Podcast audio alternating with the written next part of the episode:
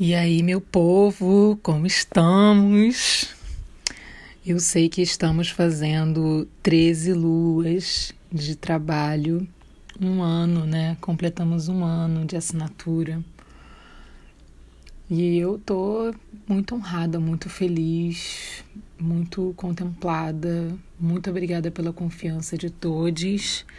É, esse trabalho começou prazeroso e ele continua prazeroso. Ele ele parece que faz tudo girar dentro de mim, para quem vai, como vai, né? Então, queria agradecer a todo mundo que está aqui comigo, é, seja assinante, seja quem gosta de ouvir o podcast, é, ou pessoas que apoiam de qualquer maneira o meu trabalho. Muito obrigada. Seguimos juntos para mais um ano, não é mesmo? mais um ano de cuidado, de cura, de carinho, de afeto. E então vamos lá falar um pouco sobre esse ciclo que vai durar junho, né? Não vai ter um mix de meses dessa vez. Esse ciclo vai ser só em junho. E sobre os trânsitos astrológicos, né? Benza a Deus, fim do Mercúrio retrógrado, dia 3 de junho. Isso é muito bom, porque quando o Mercúrio acaba e Marte ainda vai estar em Ares, isso vai ter uma potência, assim, é, na minha opinião, de uma pessoa amadora na astrologia. É, eu acho que esse Marte em Ares que está aí desde o dia 24 de maio está servindo para a gente colocar os planos no papel e com o fim de Mercúrio retrógrado, depois de avaliar bastante esses planos, vai ser o momento de botar eles à prova. Então, eu estou bem animada para esse junho sem Mercúrio retrógrado com Marte em Ares. E, mas nem tudo são flores, né? Dia 4 de junho, Saturno fica retrógrado, mas tudo bem também. E 13 tem Mercúrio em Gêmeos, 21 Sol entra em Câncer eu sou uma grande carangueja, então fico muito feliz de estar chegando o momento do sol no meu signo e do meu aniversário, que é dia 22 de junho, que Vênus vai entrar em Gêmeos, tá? E dia 28 de junho é a lua nova e Netuno vai ficar retrógrado. A entrega da próxima, o envio da próxima caixa vai ser no dia 27 de junho é uma segunda-feira. Bom, ao tirar as cartas para esse tão importante 13º ciclo lunar, é, no oráculo dos animais sul-americanos saiu o rato, que é a minúcia. É, faro apurado, detalhista, minucioso, investigador. E isso tudo voltado mais na sua volta, no seu agora, sabe, do que no seu futuro. O rato ele é minucioso sem perder a visão global, né? Ele segue o rastro, ele examina todas as facetas de uma situação e ele também vem representar o lado prático das coisas. E no oráculo da deusa saiu Artemis, a individualidade. É, basicamente, né, ser dona de si e das suas escolhas. Eu resolvi que eu vou ler tudo de Artemis, porque eu achei muito bom para qualquer pessoa, em qualquer momento da vida. É, vamos lá. Artemis é individualidade, tá? Então, primeiro tem um, um texto que é assim: Sou quem eu sou, eu sei quem sou. Posso cuidar de mim mesma em qualquer circunstância e posso deixar os outros cuidarem de mim. Posso optar, não existe autoridade mais elevada do que a minha. Meu poder de discernimento é finamente aguçado.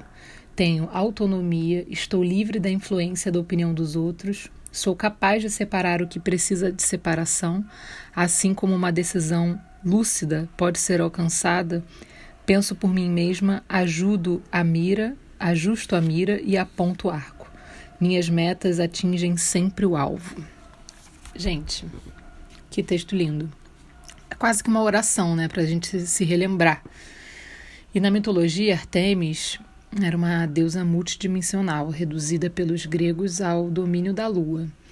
Virgem, caçadora e parteira, de fato representa o feminino em todos os seus aspectos. Ela é a caçadora que protegia os animais e a virgem, íntegra e completa de si mesma, que fazia amor na floresta. Quando Ártemis era menina, Zeus, seu pai, seu pai quis dar-lhe um presente e perguntou o que ela queria. E ela respondeu: Quero correr livre e selvagem para sempre com meus cães de caça pela floresta e nunca, nunca me casar. Ai. O significado da carta nesse oráculo é que Artemis atirou a sua seta de individualidade na sua vida para ajudá-la a concentrar-se em si mesmo. Você tem estado demasiadamente a serviço dos outros sem certificar-se de que conseguiu o que necessita, necessita para si mesmo? Há muito não tem um tempo ou um espaço só seu? Os limites da sua individualidade parecem difusos ou indistintos? Você sente que não tem direito a uma personalidade própria, mas deve sempre pensar nos outros, colocando as necessidades deles em primeiro lugar, até não saber mais quem é nem o, quem é e nem o que quer? Agora está na hora de você ser você mesma. Está na hora de prestar atenção às vozes sussurrantes das suas próprias necessidades. Está na hora de resgatar a si mesma e celebrar e fortalecer a pessoa que é. Artemis diz que a totalidade é alimentada quando você honra, respeita e dedica tempo a si mesmo. Ela também pergunta como você pode esperar atingir qualquer alvo se não tem um eu a partir do qual atirar. Tem uma sugestão de ritual aqui também que eu vou ler no final. Quem quiser, é, no final já sabe que vai ter esse ritual, tá? Eu achei. Ai, eu achei que. Eu senti assim que essas duas cartas, para mim, nesse papel que eu tô aqui de estar tá criando esses itens de cuidado mágicos para vocês, quiseram dizer assim: garota, bora lá, você já sabe o que fazer, segue seu instinto, suas vontades e faz a 13 terceira caixa por você. Mas eu acho que tem também o mesmo recado para vocês, sabe? Tipo, sigam seus instintos, farejem as situações e façam as suas vontades, decidam por vocês. Eu amei e sinto que essa liberdade que a Artemis fala, de poder seguir correndo em liberdade, sabe? Tipo, é realmente tudo. então, nessa caixa, eu senti de fazer um clima de festa, de concretização, de comemoração, de celebração, sabe? Então, me foquei nisso para criar esses itens, cuidado e celebração, tá? Bom, vamos lá. Falar sobre as coisas que estão na caixa, né? Primeiro item que eu vou falar é o fortalecedor de cílios e sobrancelhas incolor. Eu estava atrás dessa embalagem há milênios para poder mandar esse fortalecedor para vocês. Pode passar nos cílios e na sobrancelha. Ele não arma, ele não é gel, não é nada disso. Ele só vai fortalecer os fios para ter um crescimento e ter um, um cílio ali, pan, bem, bem presente, né? É... Outro item que também é pseudo novo, né? Porque já foi um do Urucum, é o cacau, que é esse multiuso. Pode usar como batonzinho ou como sombra, né? Ele é feito de, de cacau, é, manteiga de carité e mica. É, além do, do cacau, também está indo um brilho natural, que também fica meio que nesse lugar aí da maquiagem, mas não, né? Porque ele não tem uma grande cobertura. Mas você pode passar no corpo todo, você pode passar no rosto, fica à vontade, é para dar um brilho mesmo, trazer esse glow da celebração. tem um pouquinho de mica no cacau também. É, eu já tinha mandado alguma coisa para vocês com mica, né? Quem não sabe, mica é essa purpurina natural que vem de um mineral. E a outra mica eu mesma tinha é, macerado ela e tinha transformado ela num pó para fazer um sabonete esfoliante, que também era o sabonete Glow, acho que foi uns três ciclos atrás.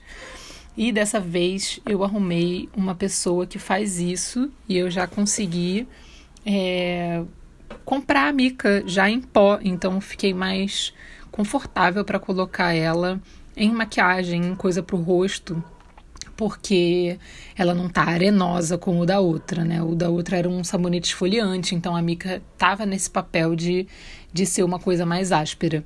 E nesses itens que estão indo com mica, não, ela é imperceptível ali dentro, né? Quer dizer, não no brilho, né?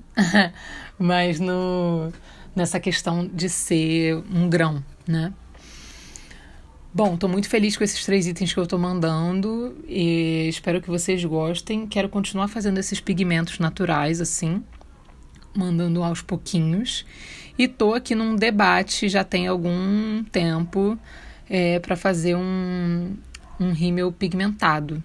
Por enquanto ele tá bom, mas ele ainda tá transpassando assim para a pele, sabe?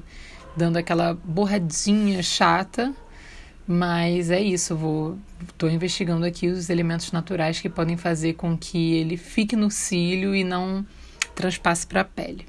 Quem sabe em breve, né? Aí agora, vamos falar do escaldapé. É aquilo de sempre, só que dessa vez é um escaldapé quente. Ele é para trazer um furor, assim, sabe?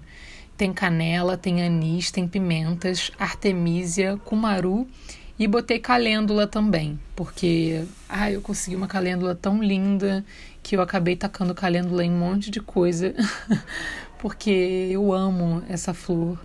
Eu amo as propriedades dela e ela tá linda, um laranja, um amarelo assim que amei.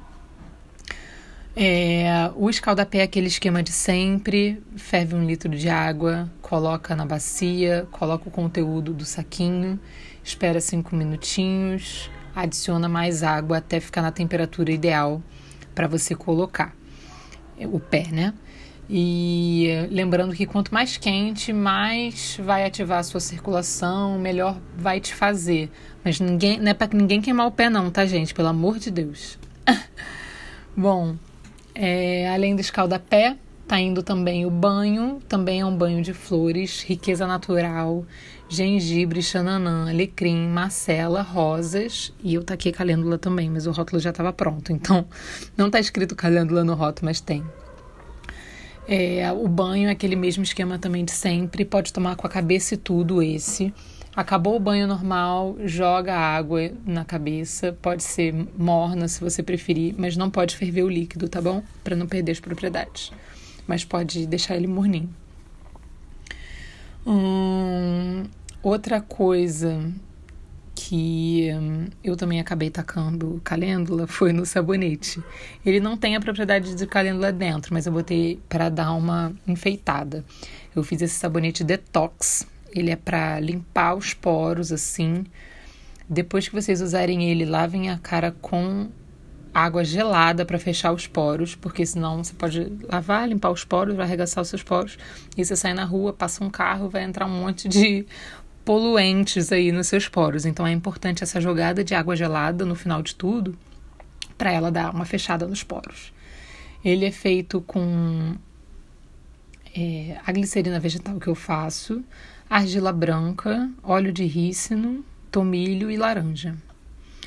Hum, outra coisa que eu tô mandando é a vela pega.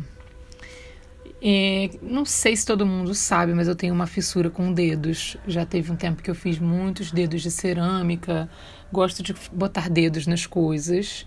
E até hoje não tinha ido nada de dedo para vocês, né? Então chegou o momento que eu fiz essa vela, que ela é como se fossem dois dedos segurando uma outra vela. E você pode acender as três, né? Eu aconselho acender a primeira e quando ela chegar mais ou menos na altura das outras, acender as outras ou então esperar a primeira acabar e acender o dedo depois, né? Vocês que sabem, usem como quiserem. O importante é usar, tá? Não quero ninguém usando vela de escultura em casa. é para vocês usarem e curtirem aquele momentinho ali da vela. Hum, eu fiz essa vela com pigmento de barbatimão e essência de capim-limão. A compridinha é de carnaúba e também com essência de capim-limão, só que um pouquinho menos, ela é mais básica assim. Hum, os incensos, eu fiz os incensos de gengibre e tangerina. É, eles são de mirra, louro, alecrim e cravo. Como vocês sabem, eu estou sempre tentando chegar no formato ideal para esses incensos. Eu amei o de vareta, mas ele fica muito quebradiço. Eu gosto do chapeuzinho de bruxa, mas eu acho que ele podia queimar um pouco melhor. O de vareta vai inteiro, né? O chapeuzinho de bruxa a gente tem que ficar acendendo mais vezes. Então eu tentei fazer esse meio termo, que é meio vareta, meio chapeuzinho de bruxa. Vamos ver como ele vai é, reagir aí a, a carburação. O incenso é um cheiro assim para ficar bem aquecido também. Também está nessa ideia do inverno junto com o escaldapé e junto com o chá, o chá invernal com macela, calêndula, cravo, canela e gengibre. Resolvi colocar o gengibre em pó porque eu gosto de ingerir ele. Então, é, quem não gostar, é só passar num coadorzinho, né? Ou já fazendo um coador é aquela mesma proporção de sempre, de 3 gramas para 150 ml de água. 3 gramas dá mais ou menos uma colher de chá é, cheia. Então, fiquem com isso aí na cabeça. E também, quando vocês forem fazer, tenta, tipo, botar só um pedacinho de canela naquela quantidade, sabe? Não repetir muito os, os, os elementos. Como eles têm texturas e formatos diferentes, ficou bem rico, assim, bem bonito. Mas é isso, na hora de fazer, prestem atenção aí ao que, que vocês estão colocando para fazer o chá de vocês, desse potinho tão, tão, tão cheio de coisas, né? Bom, gente, a carta, né? A carta oráculo. É... Ela. Eu fiz ela assim. Pensando muito em tudo isso que a gente está construindo, né? E principalmente nessas cartas que vieram. É, isso é uma coisa que eu já reflito há bastante tempo, né? Das escolhas que a gente faz todos os dias, quais são genuinamente nossas e quais simplesmente já estão ali apresentadas para a gente desde sempre, né? Então eu chamei a carta 13 de você e escrevi assim: seus pais podem esperar uma coisa de você, os seus relacionamentos esperam outra. A sociedade já tem um estigma, o normal já existe. Mas e você? Já se perguntou o que você acha sobre uma situação sua? O que você genuinamente quer? Se pudesse desenhar a sua vida independente dos outros, como ela seria? E por que essa vida que você desenha tem diferenças com a que você leva? A opinião dos outros Vale sua rotina, seus planos e a sua vida? Coloca na balança e faça por você e não pelos outros, e nem só para ser diferente dos outros, que esse lado também existe. Escuta seu coração, seu corpo dão os sinais. A erva é a Artemisia, eu acho que a Artemisia é uma erva muito sobre o pessoal, né, sobre a individualidade. Árvore jasmim manga, animal beija-flor, elemento fogo, porque isso é agora, e cor roxa. Então, essa é a nossa carta, nossa 13 terceira carta desse baralho que a gente está construindo, esse oráculo. É, o buquê, vou fazer o mesmo esquema das outras vezes, vou colocar o buquê é, no meus stories e criar um destaque no perfil. E também tá indo um amuleto, né? Esse amuleto eu fiz pensando nesses 13 ciclos Espero que vocês gostem. E hum, agora eu vou ler o ritual da Artemis, tá? Quem quiser, é só continuar ouvindo. O nome do ritual é Resgate a Si Mesma. Isso pode ser feito a qualquer momento e em qualquer lugar. Você pode optar por fazer a sós ou na frente da pessoa ou pessoas às quais você entregou pedaços de si mesma. Sente-se, fique em pé ou deite-se com a coluna reta. Feche os olhos, inspire, inspire profundamente e expire. Respire fundo outra vez, inspirando para o útero, para o seu centro, se você não tiver um útero, e olhe para o seu corpo. Pergunte a si mesma se estão faltando pedaços. Abra-se a fim de ter uma sensação, visão ou sentimento de onde estão esses pedaços que te faltam. Por exemplo, se você deu ao seu amante sua porção de alegria e agora não consegue sentir-se alegre sem ele, você deu aos seus filhos um pedaço generoso de si mesma e agora eles cresceram, sente-se perdida? Chame esses pedaços de volta. Perceba, sinta ou visualize esses pedaços que faltam voltando para você. Deixe entrar no seu corpo outra vez.